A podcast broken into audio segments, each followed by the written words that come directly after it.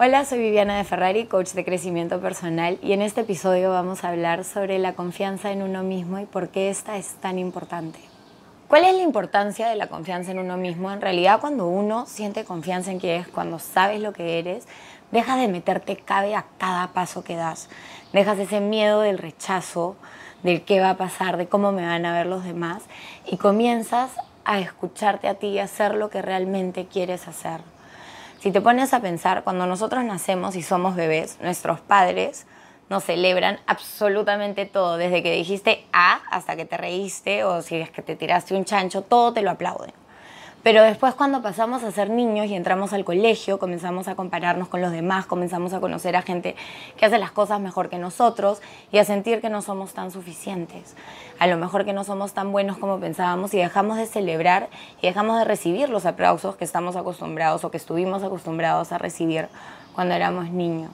Esto comienza a hacer que nuestra autoestima comience a flaquear, porque pasamos de ser aplaudidos constantemente a que la gente comience a resaltar nuestros errores, porque al final en un colegio lo que hacen es te educan, te muestran lo que está bien y lo que está mal, y lamentablemente en la gran mayoría de colegios, ¿qué es lo que enseñan y qué es lo que aplauden?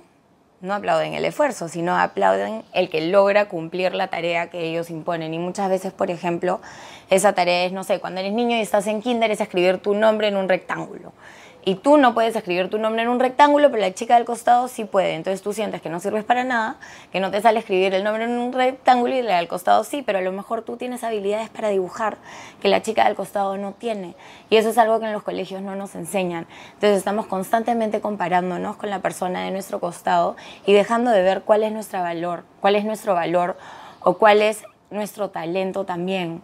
Al hacer este tipo de cosas, lo que hacemos es comenzar a trabajar nuestro crítico interior. ¿Quién aquí no conoce su crítico interior? Yo creo que todos los tenemos muy a la mano porque cuando a ti te dicen haz una lista de todas las cosas en las que eres buena, te quedas pensando. Pero si te dicen haz una lista de todas las cosas en las que eres mala o que no te salen o que no te funcionan o en las que no eres suficiente, todo el mundo saca una lista como si fueran niños en Navidad para dárselas a Papá Noel. Entonces, ¿qué es lo que esto genera? Que nosotros constantemente en nuestra conversación interna con nosotros mismos nos estemos comparando, nos estemos criticando, estemos diciendo todo lo que no funciona, por ende nuestro foco está en eso que no nos funciona. Y al estar en eso que no nos funciona, lo único que hacemos es seguir viendo más cosas que no nos gustan de nosotros mismos y nuestra confianza se reduce a casi nada. Y cuando esa confianza está en nada, cuando yo quiero emprender algo, cuando yo quiero hacer algo diferente, cuando yo le quiero hablar a alguien que no conozco, cuando yo quiero viajar solo sola, comienzo a dudar. El miedo comienza a volverse mucho más grande que ese deseo de hacer las cosas. Y cuando nuestros miedos son más grandes que los deseos, comenzamos a no intentarlo, comenzamos a quedarnos ahí. Por otro lado, quería recalcar que la confianza en uno mismo no necesariamente significa arrogancia. Creo que muchas veces pensamos que el querernos, el amarnos, el estar seguro con quién somos tiene que ver con ser arrogante, con creernos mejor que los demás. Y en realidad la arrogancia viene de una desconfianza absoluta. Hay tres tipos de confianza de desconfianza, perdón. Hay tres tipos de desconfianza. Uno es el que frena, el que es súper tímido, el que no quiere atreverse a hacer las cosas por miedo a qué van a decir los demás, por miedo al fracaso. Es también el que viene a ser su mayor crítico porque sus conversaciones internas, al no estar interactuando y al estar guardándose para uno mismo, son eternas. Los seres humanos tenemos entre 60.000 y 80.000 pensamientos diarios y calcula que el 95% de ellos son los mismos de los que tenías ayer. Entonces, si eres una persona que constantemente se critica, lo único que estás haciendo es chancarte, chancarte, chancarte, chancarte, hasta que sientes que eres diminuto, así una hormiguita que puedes chancar con tu dedo. Entonces, después también está el que arrasa, el que impone, el que dice que las cosas son de cierta manera, que llega a ser hasta un punto el que también puede llegar a ser bullying, el como mostrarte que yo soy mejor que tú, que lo que yo tengo que pensar es la manera en la que es y que no hay más. Y en realidad hay tantas formas de ser y tantas maneras de pensar que nosotros no necesitamos chancar a la otra persona para sentirnos mejor. Pero cuando ves a alguien que es súper arrogante, que está tratando de chancarte o de hacerte sentir menos, piensa, ¿es que realmente tiene confianza en sí mismo? ¿O que desconfía al punto de que tiene que hacerme sentir mal para él sentirse mejor o ella sentirse mejor? Porque eso es lo que comienza a pasar. Y después está el que actúa o el que se pone una máscara ante la sociedad y proyecta algo que no es. Y el tema con estos puede ser el cómico externo, y debo confesar que en alguna época de mi vida era de las personas que huía todos sus problemas con la risa y me burlaba de todo, porque fue la manera en la que yo aprendí de defenderme de todas las cosas que había vivido. Desde el bullying en el colegio sentía que si yo me reía de mí y si me hacía más bromas sobre mí misma, era como el resto iba a dejar de hacerlas porque perdía la gracia. Y a veces funcionaba, debo admitir, pero después lo tomé como un modo de... ¿De qué? Careta. Como un modo de careta, pero más allá de un modo de careta era un mecanismo de defensa que me permitía como mostrarle a los demás que los que ellos hacían no me afectaba, cuando en realidad sí me afectaba. Y esto pasa con muchísima gente. Y el tema con esto, el tener una careta, el actuar o el fingir ser alguien que no eres, es que no es sostenible en el tiempo. Es algo que termina agotándome, agotándote y al final sí puedes a lo mejor lograr que la gente externa vea una forma de ser tuya o, vea la imagen que tú quieras proyectar, pero al final el que vive contigo todos los días de tu vida y a toda hora eres tú. Entonces, mientras tú no te creas esa careta y mientras tú no te vuelvas lo que estás proyectando, siempre vas a sentir que eres un fraude. ¿Cómo podemos subir la confianza que tenemos en nosotros mismos? Y es buscar, por ejemplo, algo que sirve muchísimo, es buscar hacer las cosas en las que eres bueno. Deben de haber por lo menos una o dos cosas en tu vida en las que eres bueno y que te salen muy bien haciéndolas. Entonces, si puedes dedicarte a hacer ese tipo de cosas por lo menos una vez al día, vas a comenzar a sentir que eres bueno, vas a comenzar a buscar esos momentos de celebración y vas a comenzar a celebrarte tú mismo, porque también desde que somos niños estamos acostumbrados a que nos aplaudan. ¿No? Desde que somos bebés.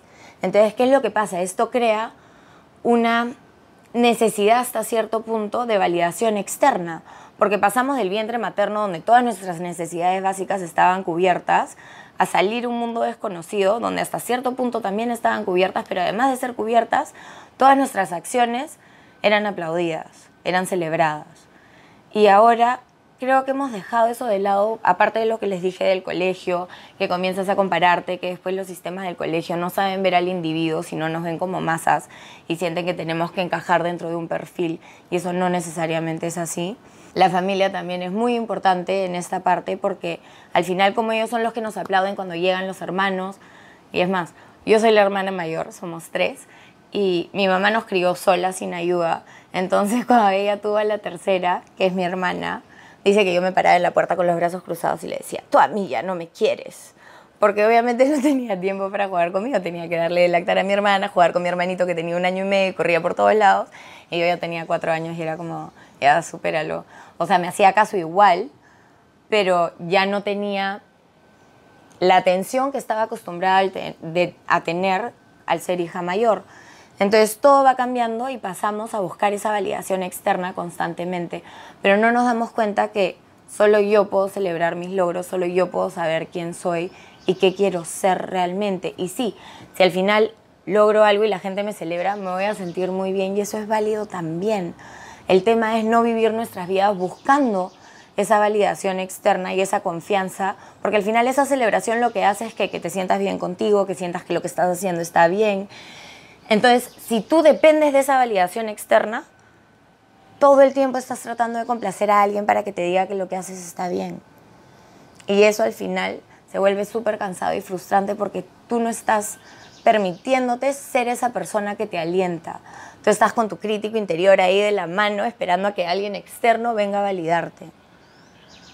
¿Y cómo podemos trabajar ese crítico interior? Mi madre me ha hecho acordar que me he olvidado del reconocimiento y es verdad, porque dentro de la validación está también el ser reconocido, el que las personas puedan ver lo que nosotros queremos que vean o puedan validarnos y vernos más allá de lo que nosotros podemos ver hasta cierto punto. Y ahí es cuando flaqueamos, porque cuando estamos buscando ese reconocimiento externo y esa validación externa, lo único que estamos haciendo es esperar que alguien más me dé el valor que yo podría estar dándome aquí ahora. Entonces hay distintas maneras de trabajar con tu crítico interior. Una de ellas, que es una de mis favoritas, es hacer que tu crítico interior se parezca a un monstruito, que tenga una voz un poco rara, para que cada vez que te dé una crítica, perdón, estoy tratando de hacer mi voz de monstruo, pero después se las hago. El punto es que si tú te imaginas que esa persona no eres tú diciéndote todas esas críticas, diciéndote que no eres suficiente, que nunca vas a lograr nada, que nadie te va a querer, que no vas a ser aceptado, que la gente te va a rechazar.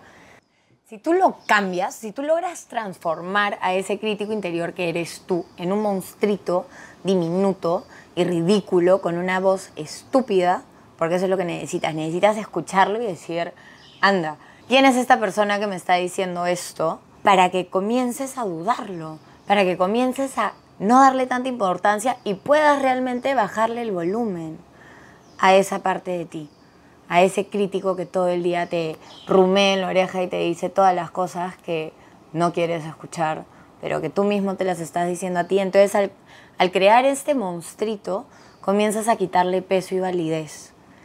Y comienzas a escuchar que te dice que eres horrible, que eres feo. Y, ay, ¿cómo te vas a poner eso? Nadie te va a querer entonces, ¿te imaginas si su astrita así te está mirando y te está hablando todas estas cojudeces? Deja de creerle. Porque lo ridiculizas. Ridiculizas a tu propio crítico interior. Y ahí es donde realmente comienzas a bajarle el volumen a esa voz parlanchina que tenemos adentro de la cabeza que nos habla 24/7 y que es el gran generador de nuestros múltiples pensamientos. Por otro lado, la familia, la familia, la manera en la que somos criados. Muchas veces nuestros padres, sin tener mayores conocimientos, nos crían a todos por igual. Pero no todos somos iguales. Hay ocho tipos de inteligencia. Tienes la inteligencia matemática, la interpersonal, la motriz, la emocional. Entonces, ¿en qué eres bueno? ¿Cuáles son tus talentos? ¿Cuáles son tus dones? Más allá de la crianza que tuviste, porque tampoco podemos culpar a, a nuestros padres por hacer lo mejor que podían con el conocimiento que tenían. Nuestros padres no sabían todas estas cosas. Los ocho tipos de inteligencia, si no me equivoco, han sido descubiertas hace no más de 10 años. Entonces, en realidad, muchos de nuestros padres no tenían este tipo de conocimientos a la mano y sí nos criaron por igual y nos compararon con nuestros hermanos y esperaron que logremos los mismos resultados. Y eso no pasó y a lo mejor eso nos hizo sentir como que no éramos suficientes, como que nunca íbamos a poder complacerlos que nunca nos iban a validar, porque nunca iban a estar orgullosos de nosotros. ¿Y cuántos de nosotros seguimos viviendo tratando de complacer a nuestros padres? Yo era una de esas. Yo era complacedora de personas, así número uno, les dejo mi teléfono, soy yo. Y en realidad me di cuenta que si yo pasaba toda mi vida tratando de complacer al resto, nunca iba a ser feliz yo. Porque además tampoco nunca todos iban a estar felices con lo que yo hacía. Y no fue hasta que renuncié a mi trabajo en moda y estuve perdida por un tiempo y estudié coaching ontológico y me pasé dos años sin clientes y mis papás diciendo, hemos criado a una puta vaga. ¿Qué vamos a hacer con esta niña? Yo sentía que era un fracaso, que no iba a lograr nada en la vida. Pero hasta que no logré callar a mi crítico interior, no logré conseguir clientes, no logré darle un cambio, no logré demostrarle a mis papás que podía convertir de lo que hacía, de mi pasión, de eso que me encantaba, un trabajo. Y hablando de pasión, ¿cuáles son tus dones? ¿Qué es eso que te sale natural? ¿Qué es eso que te sale rápido? ¿Qué es eso que haces y te sientes bien haciendo porque te sale bien? Cuando uno comienza a hacer lo que ama, lo amas porque te sale bien, lo amas porque lo disfrutas. Comienzas a subir también el nivel de confianza en uno mismo, porque comienzas a repetitivamente hacer algo en lo que eres bueno. Entonces tu crítico interior se mantiene bastante callado porque confías en que tienes las capacidades para hacerlo. Entonces para lograr hacer cosas nuevas que nunca has hecho, lo que tenemos que hacer es aprender a callar ese crítico interior. Otra manera de hacerlo, si es que no quieres convertirlo en un monstruito, lo de cambiarle la voz a un tono de voz gracioso funciona muchísimo. Entonces, igual cámbiale la voz a un tono de voz gracioso y cierra los ojos y imagínate que hay una mano gigante que baja el volumen de la radio. Y así va bajando el volumen de la voz de tu crítico interior hasta que no lo escuchas más. Y este ejercicio lo puedes repetir cada vez que ese crítico interior sale a la luz, al igual que con el monstruito.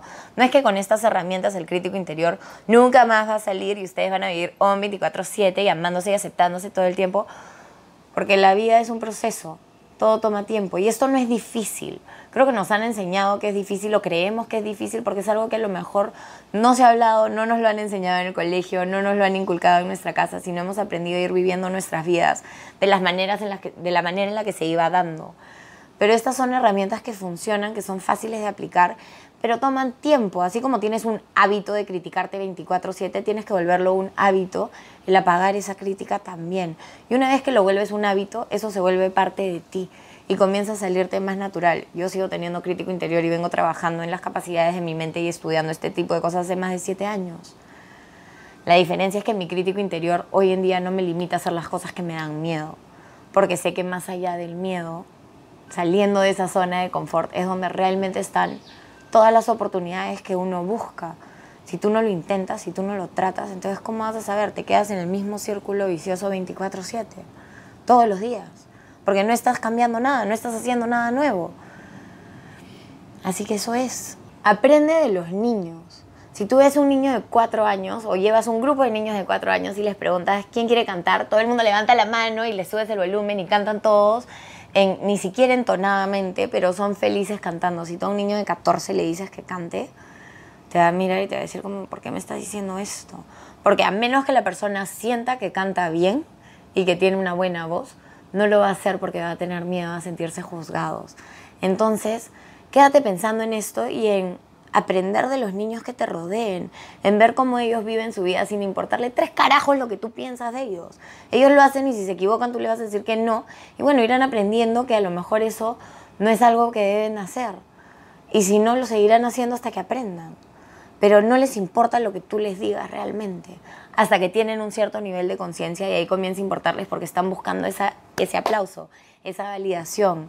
Entonces, confía en ti confía en ti, déjate de huevadas. Si no lo haces tú, nadie, lo más, nadie más lo va a hacer por ti.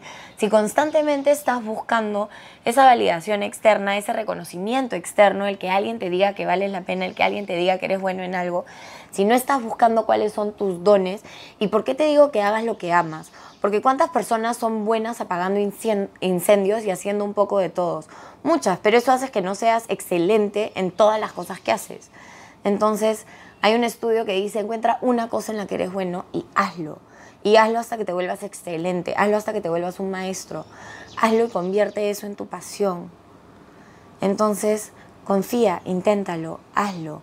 Deja de pensar en lo que dicen los demás, deja de buscar la validación externa. Está bien que te guste esa validación, a mí me gusta esa validación, pero no vivo para ella, no vivo para recibirla, no vivo buscando esa validación externa constantemente. No puedo complacer a todo el mundo. Eso es algo que tenga claro. Pero mientras yo esté bien con quien soy, mientras esté alineada con mi propósito, mientras mis valores se mantengan intactos, entonces yo sé que estoy dando el 100% de mí.